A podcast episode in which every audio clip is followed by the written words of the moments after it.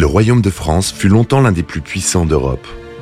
De Clovis le Franc au dernier jour de la dynastie des Bourbons, du règne austère de Saint-Louis à celui de Napoléon III, vous allez revivre 15 siècles de notre histoire. Nous allons vous raconter les monarques français entre conflits, trahisons, rivalités et alliances. Vous écoutez Henri IV, épisode 2, première partie. Le 1er août 1589, le dernier des Valois, Henri III, est en train de mourir poignardé par un moine fanatique. Son dernier acte en tant que roi sera de désigner sans aucune hésitation son successeur, son cousin Henri de Bourbon, roi de Navarre. Henri de Bourbon est alors le descendant direct le plus proche de Louis IX et duc Capet, et par là même l'héritier légitime de la couronne de France. Après avoir assisté à la terrible guerre entre catholiques et protestants, après avoir été emprisonné au Louvre et s'en être échappé, Henri de Navarre est donc sur le point d'accéder au trône. Mais la lutte n'est pas encore terminée. On lui dénie ce droit et le trône reste vide. À la mort d'Henri III, effectivement, les Français se réveillent avec un souverain qui a une religion qui n'est pas celle de plus de 90, peut-être 95% de la population. Philippe Hamon, professeur d'histoire. Henri va devoir se battre durant cinq ans avant de conquérir Paris et la couronne.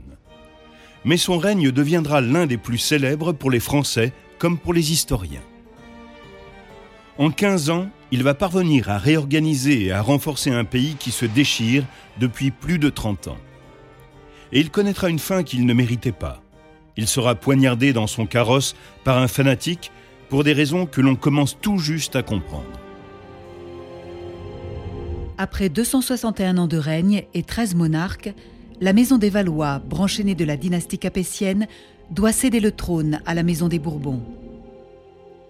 La France a connu plusieurs décennies d'une guerre civile impitoyable et pendant 30 ans, elle a été dirigée par des rois d'une grande faiblesse. Il s'agit des trois fils d'Henri II et de Catherine de Médicis, François II, Charles IX et Henri III. Le pays a un besoin urgent d'être repris en main par un monarque fort, attaché à la paix, capable d'unifier le pays et de lui rendre sa prospérité. Henri de Bourbon, roi de Navarre, a une confiance absolue en son destin. Il se sent élu. Mais sa foi protestante va lui valoir encore un bon nombre d'années difficiles, car la mort du Valois Henri III n'a pas mis fin à la guerre civile, et Henri IV n'a pour l'instant que le nom de roi. Bien que la religion réformée compte beaucoup de nouveaux convertis, la majorité des Français reste catholique. Depuis Charlemagne et Clovis avant lui, la royauté est étroitement liée à l'Église romaine. Après plus de huit siècles de tradition ininterrompue, comment pourrait-on confier le trône à un hérétique? Émus par les derniers mots de leur roi, les nobles acceptent son cousin Henri de Navarre. Ils le considèrent comme l'héritier légitime et lui offrent leur soutien immédiat. Puis, tout aussi rapidement, ils font volte-face et se déclarent consternés à l'idée qu'un roi protestant puisse monter sur le trône de France et refusent de le reconnaître comme Henri IV, à moins qu'il ne se convertisse immédiatement au catholicisme. Non seulement c'est un hérétique, mais c'est ce qu'on appelle un relapse, c'est-à-dire quelqu'un qui a été catholique une partie de sa vie et qui est revenu à l'hérésie. Donc c'est encore plus grave. Euh, Henri IV a changé une bonne demi-douzaine de fois de religion entre sa naissance et 1589, et donc il ajoute à la casquette, si j'ose dire, de l'hérétique calviniste, du disciple de Calvin, la casquette de celui qui, d'une certaine façon, n'a pas vraiment de religion, qui est capable d'en changer et qui l'a prouvé maintes fois. De qui espérer un tel changement de foi si ce n'est d'un homme qui n'en a aucune? Le chef que les catholiques de la Ligue veulent voir succéder à Henri de Guise, leur héros assassiné, est son frère, le très gros et très ambitieux Charles de Lorraine, duc de Mayenne. Il se proclame lieutenant général de l'État royal et de la couronne de France. Le parti de la Ligue tente de faire proclamer roi le cardinal de Bourbon sous le nom de Charles X.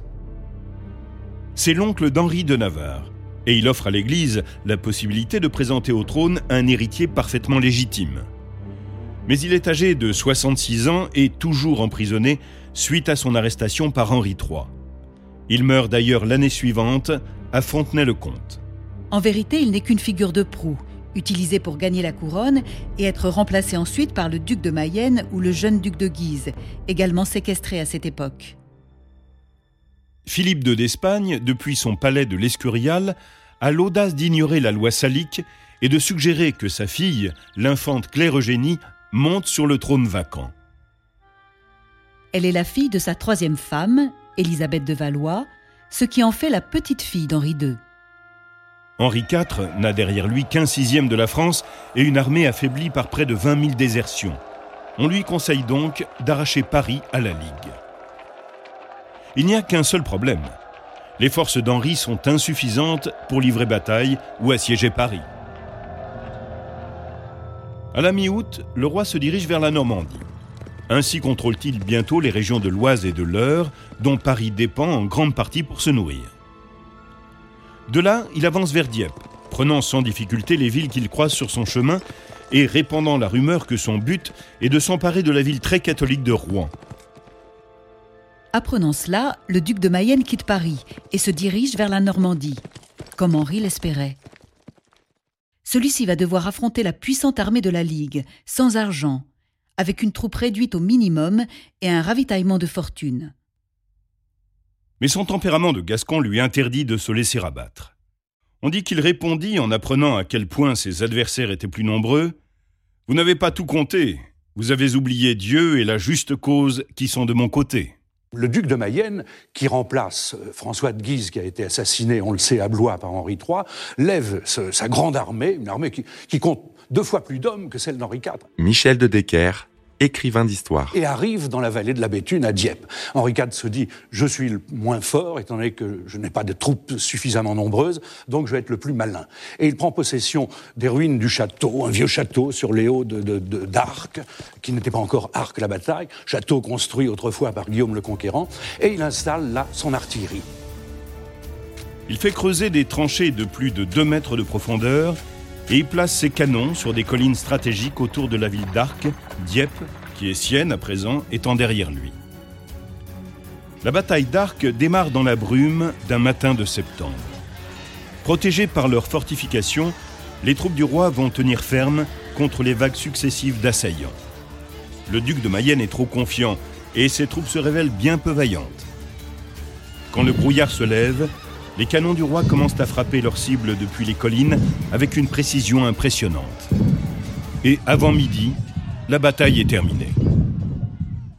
Ce ne fut pas une grande victoire, et il y eut bien d'autres batailles. Mais elle eut un effet psychologique décisif. Le roi gagne du terrain et prend de plus en plus confiance. Il va être reconnu et couronné roi de France sans avoir à trahir sa foi l'Espagne et Rome sont tenus d'aider la Ligue. Alors Philippe II d'Espagne, qui succède à Charles Quint, qui avait fait tant de misère en François Ier, envisage, lui, naturellement, euh, de soutenir la Ligue des catholiques, car c'est un roi catholique, et par la même occasion de reprendre possession complètement de tous les territoires qu'il souhaite caresser et posséder euh, en France. Donc euh, il se prête à la Ligue dans l'espoir, certainement, de pouvoir la doubler une fois la victoire acquise. Henri, lui, reçoit le soutien des ennemis de l'Espagne et des amis de la Réforme. Les calvinistes hollandais, les protestants d'Allemagne, les Anglais et les Vénitiens ne veulent pas que l'Espagne s'impose en France.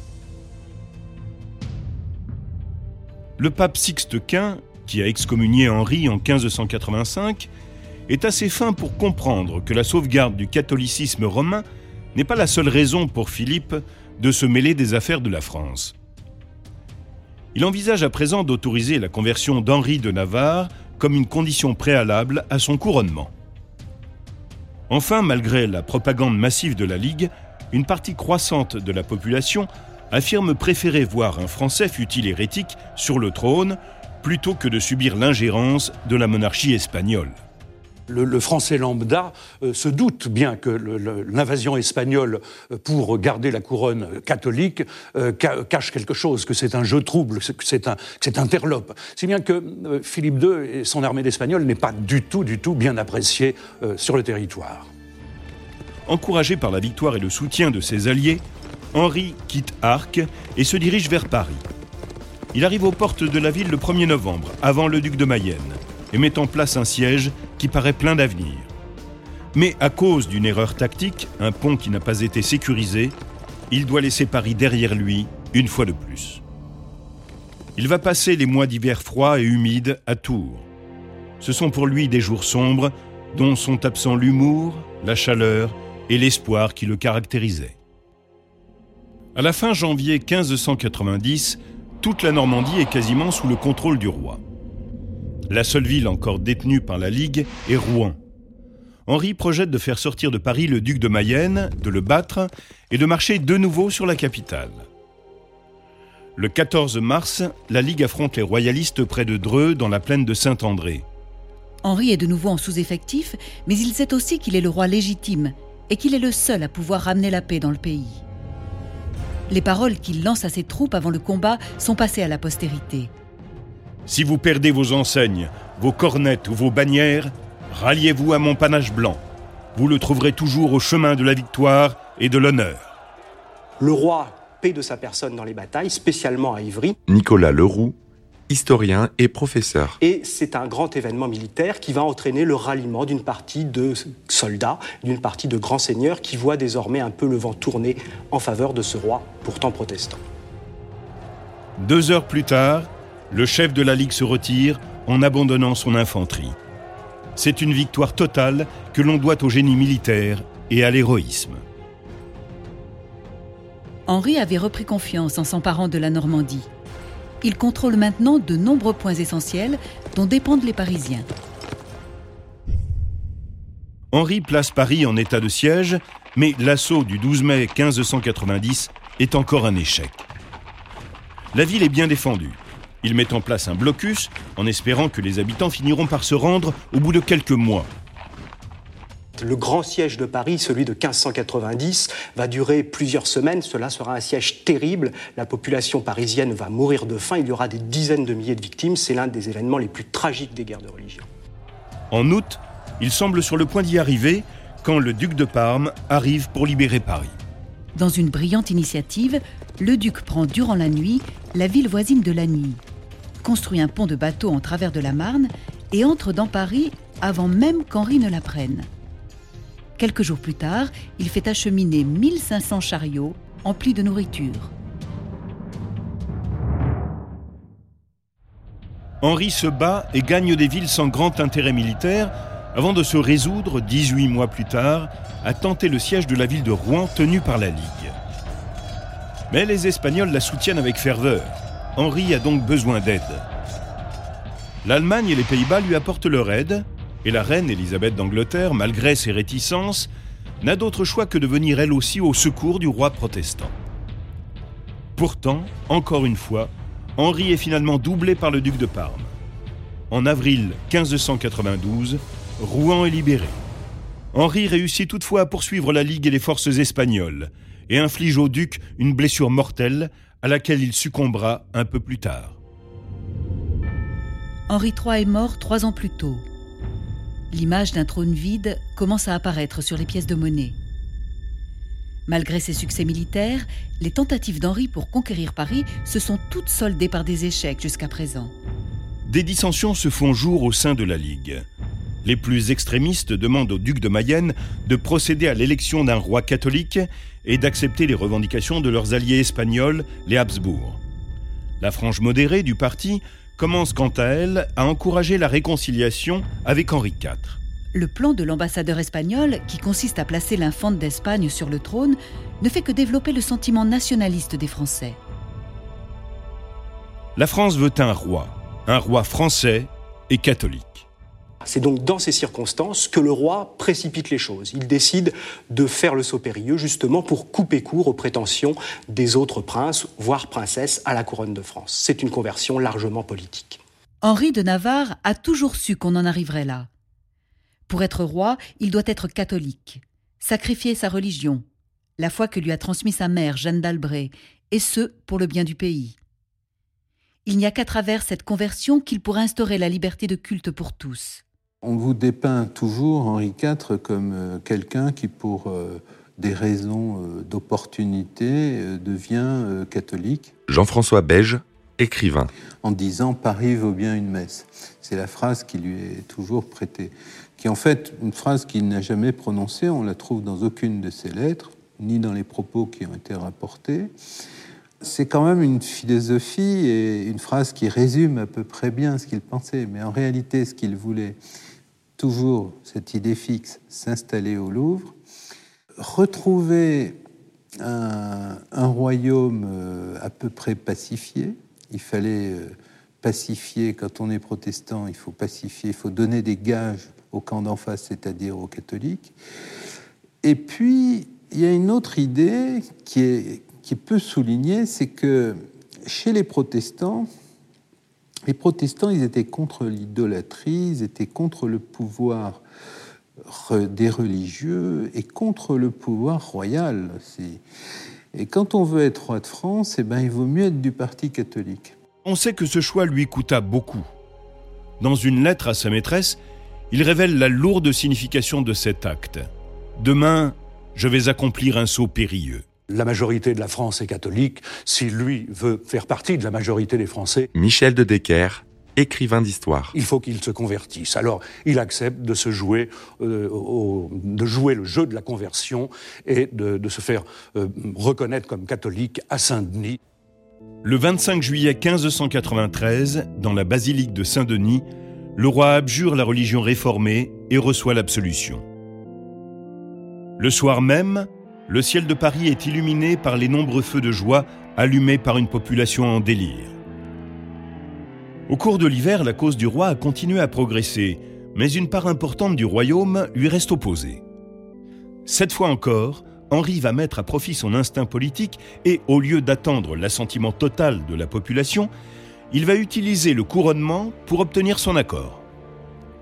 Les portes de Reims, où ont lieu habituellement les couronnements, lui restent fermées. La ville est aux mains de la Ligue. Mais comme une ampoule d'huile sacrée se trouve à Tours, le 27 février 1594, Henri est enfin couronné en la cathédrale de Chartres.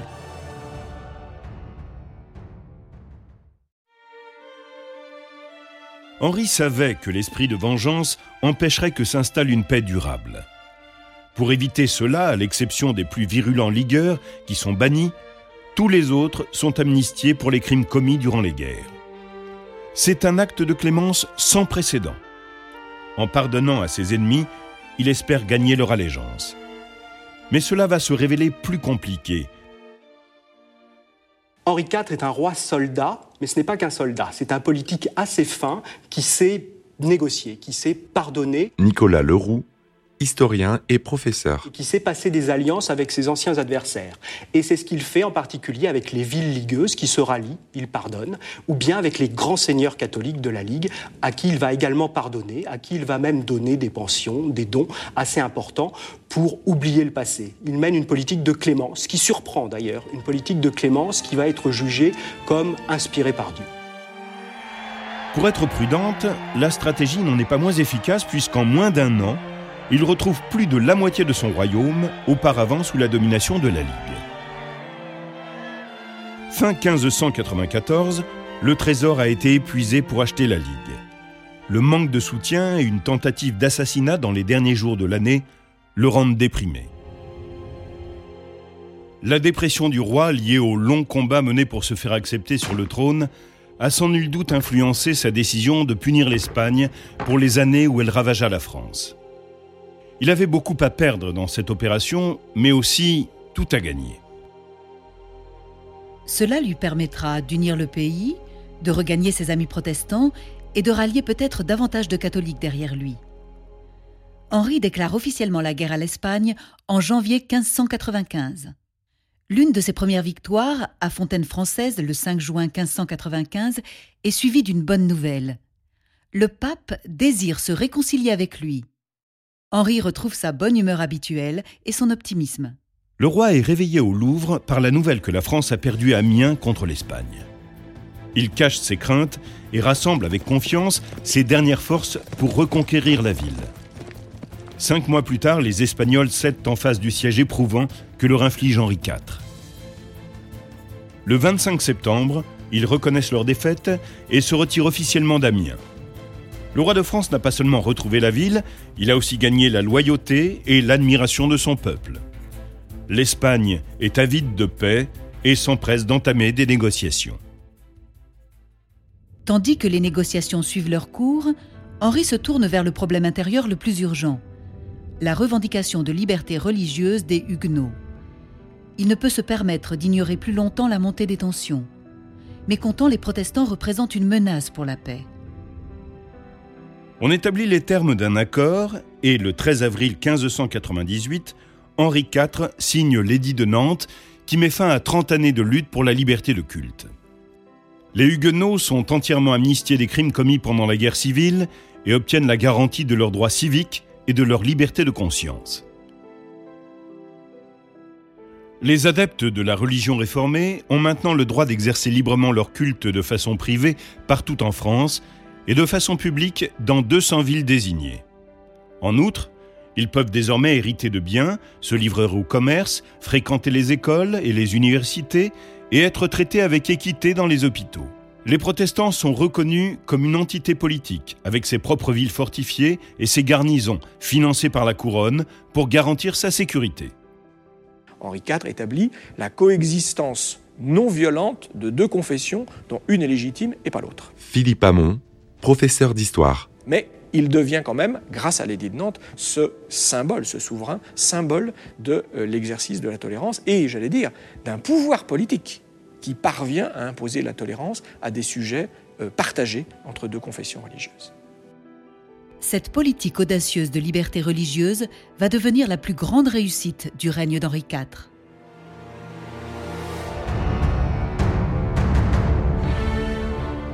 Venez d'écouter Roi de France. Si vous avez aimé ce podcast, vous pouvez vous abonner sur votre plateforme de podcast préférée et suivre Initial Studio sur les réseaux sociaux.